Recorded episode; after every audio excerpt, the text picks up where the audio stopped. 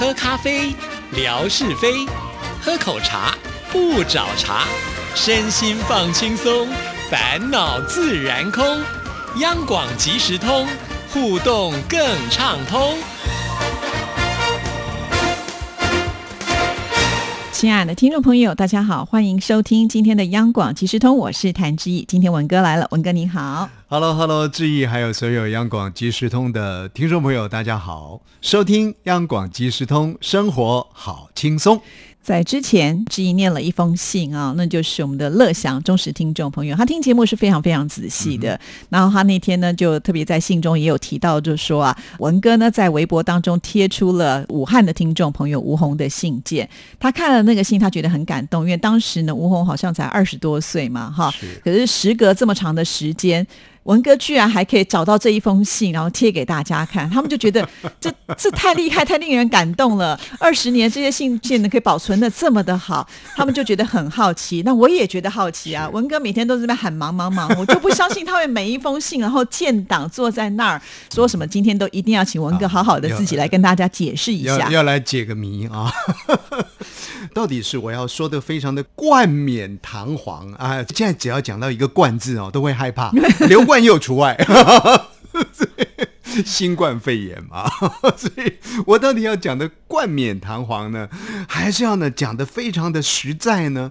我我想的还是贴近真实比较重要了啊。呃，刚刚志毅问到，其实还没有开录之前呢，他就问到说，哎，这个信件为什么会如此？哦，那我不知道是乐祥提问的啊。其实我觉得乐祥才是了不起。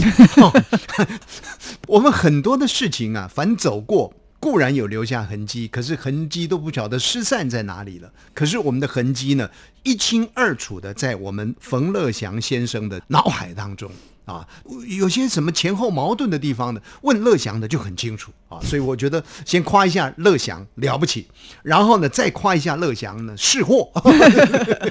您也知道，这个当年二十岁的魏红，呃，不不不是魏红，吴红哦，好，我们都是红透半边天了啊。这魏红有魏红的故事啊，那么现在是谈吴红啊。吴红二十岁的时候所写的信，经过了这个二三十年了，居然还能够保存住啊？为什么啊？这是不是当年呢？这个吴瑞文呢有特别的有心，有在我们家呢建一个藏经阁。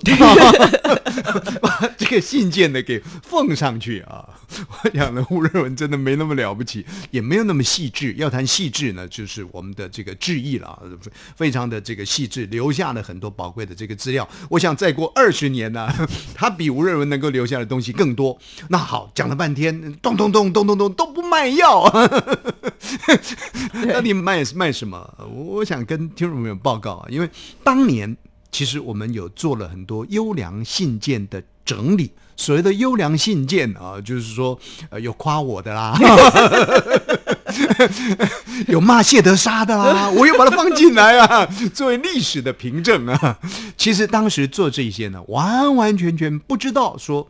事隔了呃二十年、三十年了，我们还可以拿出来用，只是觉得说啊，听众朋友呢写的这么样的真挚，字又很漂亮啊，大概这几个特色，三维看一下啊，字很美啊，文笔呢很真切，然后呢又很贴近事实啊，就是夸吴瑞文骂谢德沙的 啊，这些东西的，我们就把它留下来，放在一本又一本的我们的这个信件簿里头。那这个信件簿呢，随着、呃、我们从中广啊走进这个中央广播电台之后，当然也带过来了。可带来了之后呢，办公室其实是几度搬迁了。那有时候呢，我是坐这个位置，有时候是坐那个位置。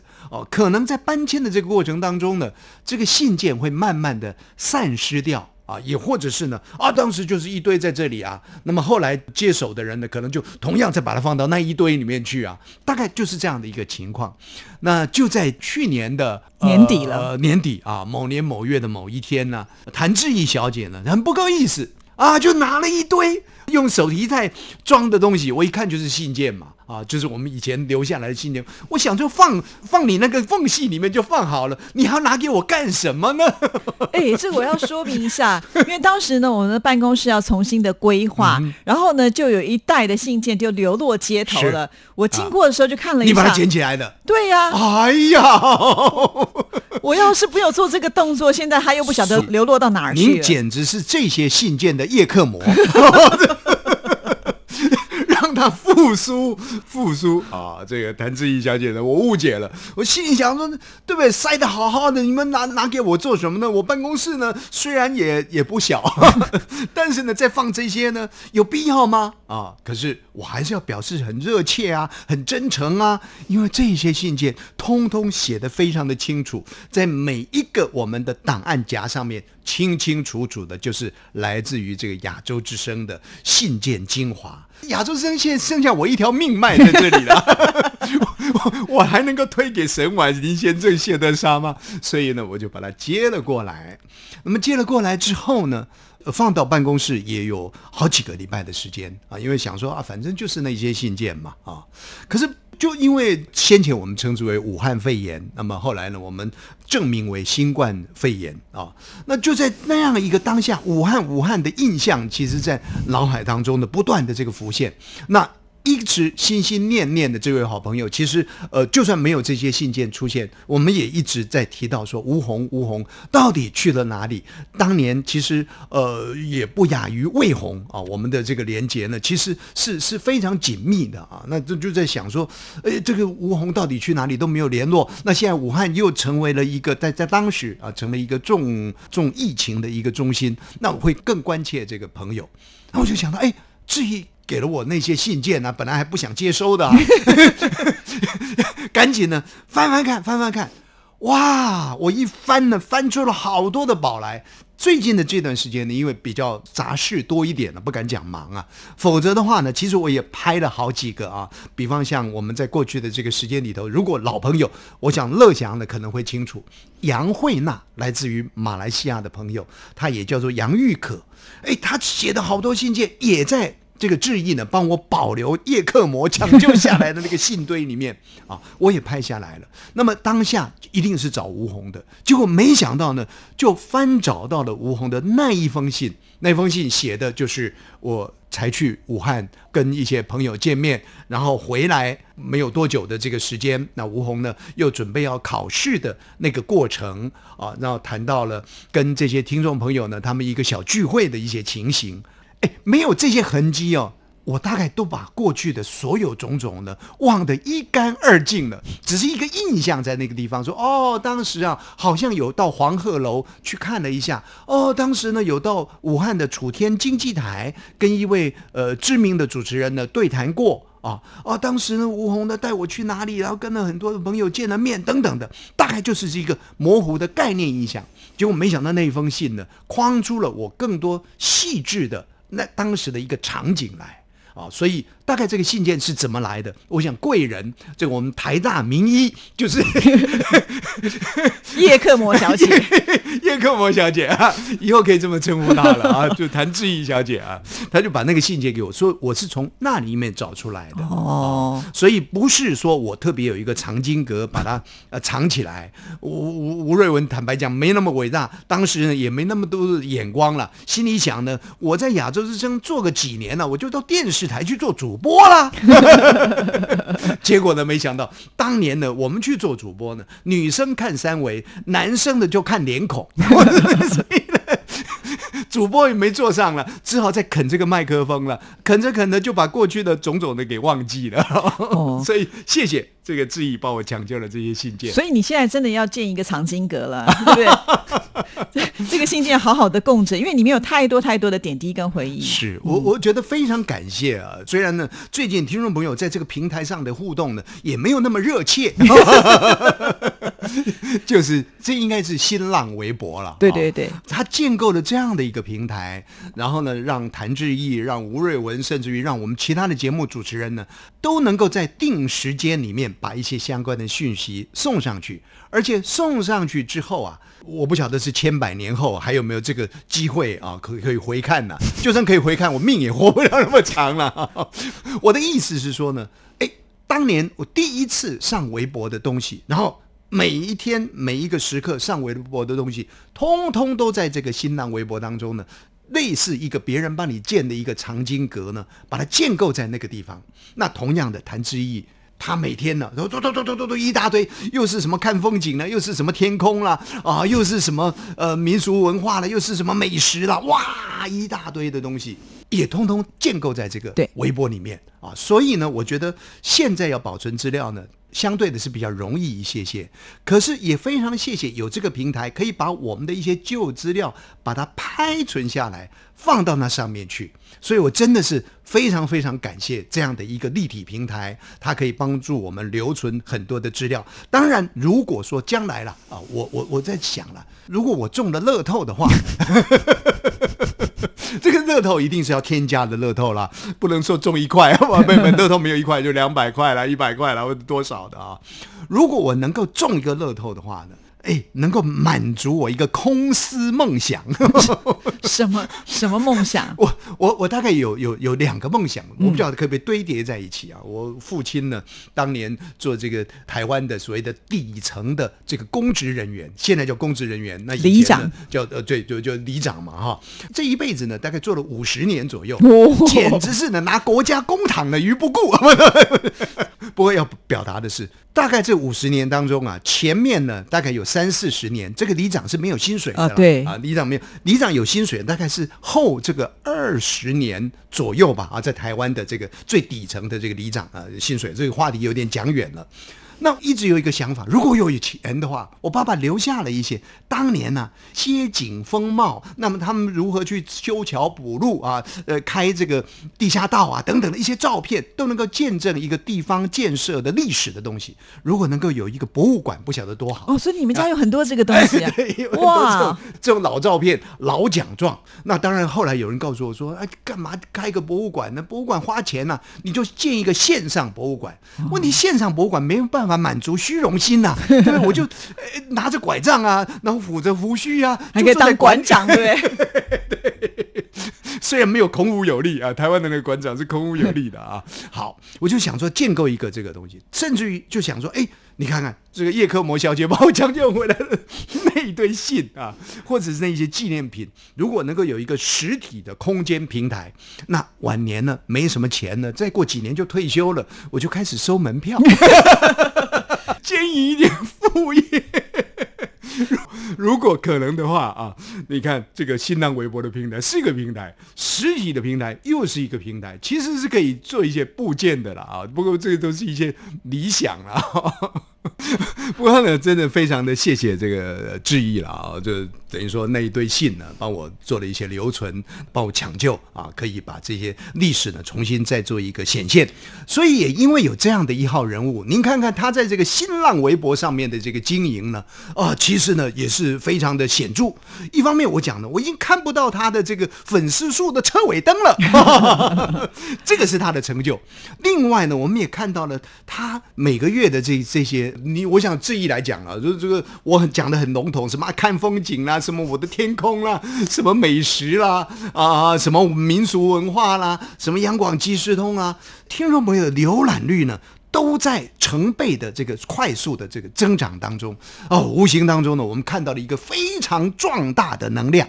哎呀，你这样讲我就觉得很奇怪，因为文哥呢当年要那个书信往来是多么的不容易，对不对？常常很多信呢，据说还会石沉大海。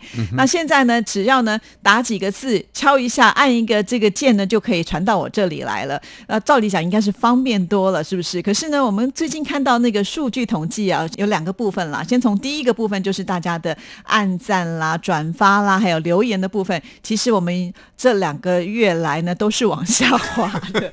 这个我本来在想说，啊，既然过年期间大家不能出去嘛，那我就应该多发一点内容，让大家呢解解闷哈。真的贴了很多，回应的确实很少，这是我第一个觉得很奇怪的事情。然后第二个呢，就是我要讲的呃，有关于我的话题的一个设计。当我知道呢，可以在微博里面设计我的话题之后呢，我就开始想啊，我们要分类嘛哈。有的时候是我的天空照啦，有的时候呢是我们的这个旧案看风景啦，还有一些呢就是有关央广即时通的这些内容啊。哎，分类之后呢，我就发现原来有一个部分呢，它是会帮你做一个统计的。那这个统计呢，最近我们看到这个数字的时候，我自己都觉得很惊讶，因为就爱看风景这个部分呢，成长了非常多，有三百多万哎。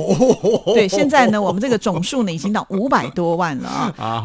那还有就是呢，这个有关央广即时通的部分也成长了很多。这个部分表示说，哎，来看的人是多的，那可能就舍不得去按个赞或者是留个言吧，应该是这样。所以在整个浏览的过程当中，这个数字呢有做了一些积累。那么这个积累的数字呢是很庞大的啊。你你如果说就爱看风景，有达到五百多万，对，那我直觉的想法就是五百多万，如果是钱，不晓得多好。不能怪我，我想开博物馆了。哇，你看我们有冠冕堂皇的理由了。致意啊，几几乎呢，简直是我就会觉得不可思议。第一个哪来这么多素材？哎，靠大家一起来分享。第二个呢，这个哪来那么多闲工夫 上了这么多的这个图档照片，而且还分门别类的。可是却顾所来径，回头去看看走过的路啊，确实累积的成果。听众朋友呢，点滴帮我们做了一些累积，而且这个成果呢还会继续往上加。大概哪一天呢，很快的就达到这个。一千万的人次了，哇，那是应该怎么讲呢？很震撼的一个时刻啊！所以我们在期待，但是另外一方面呢，也会觉得说，哎，好像有一点奇怪。相对性的，这个是在成长，浏览的状况在成长。可是呢，每一个人轻轻触中一个赞，或者是呢一个留言的回应呢，可能大家呢都显得好像没有那么样的付出，或者没有那么样的一个热情。我觉得这个可能跟生活的压力呢，是不是有一些关系啊？以前的怪说天气太热了，没有冷气啊，现在怪生活压力。其实啊，像在录这档节目的前一天是礼拜一。刚刚我们结束了三天连续假期，回到工作岗位上来，那我就观察了一下呢，因为有朋友跟我讲说，哎呀，礼拜一回来上班觉得好闷呢。我我认为有一种低气压了，好像在台湾的这个疫情的部分啊，大陆现在慢慢达到一定的这个稳定度了，可是现在疫情呢又又往世界各国去扩散了啊，所以慢慢在一些国度里面呢，这个疫情的现象呢，慢慢慢慢慢慢在摊开来了，在扩散开来了。那也许呢，在心情上呢，这个相对性的压力很大。所以像刚来上班的这个礼拜一的时候呢，我就觉得，哎，怎么大家一致的心情，就说觉得心情很闷、很低沉。那这个闷低沉又反映到什么呢？反映到了我的那个赖的互动上面。平常的时间里的，你会觉得，哎，好像叮叮当当、叮叮当当的那个赖。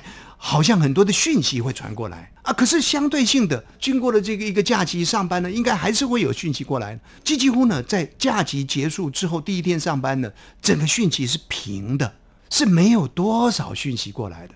我就在想说，哎，人的心呢，好像蛮蛮相近的，大概那个空气感呢是一致的。所以话又说回来了，这很多的听众朋友也许啊看一看呢，排解一下啦。可是想想想想说，哎呀，目前的这种困境，什么时候才能够突破呢？哎，懒得按呐，算了啦，啊，就没有了啊。结果这个算了，懒得了。就有多少人呢，在那里疑惑，到底他还爱不爱我呢？到底我的付出呢，有没有什么回报呢？心情上呢，会有所起落了。所以还是盼望每一位收音机旁的这个好朋友啊，平台当中的好朋友，得空的话啊，多写一些东西啊，就算是三言两语啊，至少有一个回应，有一个呼应呢，感觉上呢，你会觉得说，哦，台下有人。啊，我们还可以继续奔跑啊，或者是说呢，点个赞，也让这个呃付出的人，尤其是致意，我就算了啦，你就帮我当猪养都没关系的。你他呢，你要照书养啊，你要好好的成就他，对不对？所以，亲爱的听众朋友，能够按赞的，千万不要吝啬。对呀，文哥呢都已经要建他的博物馆了，对，我们现在有了电子的藏经阁，可是如果里面没有料，哇，那就说不过去，因为这个电子的藏经阁它是可以无穷。无尽的，所以希望听众朋友还是要多发挥一点热情的心，要让我们知道，至少呢，我们在这里的耕耘是很值得的嘛。是是，我们面对这样的一个大环境啊，难免就是会有一些压力存在，而且呢，好像这个是一个比较看不到尽头啊。你说冬天会过去，春天就会来了，可是为什么冬天那么长呢？啊，但是我们看到很多的资讯也表述了，就是说大概三月底啦、四月啦啊，整个疫情的状况会得到一定的控制，而我们会重新的再回到正常的这个生活运作当中。那反而在这个时刻里头呢，其实让自己沉淀下来，做很多平常想去做而没有去做的一些事情啊，反而有更多充裕的时间呢。而且呢，如果老是闷在那个地方啊，光看那个景貌，什么时候变化啦，什么时候呢有进展啦，你光看那个，你那个心就会套住在那个地方了，反而是没有办法舒展开来。所以，亲爱的听众朋友啊，这是一个很好的机会了啊，让你表现的机会还不表现吗？啊，谢谢文哥，谢谢，拜拜。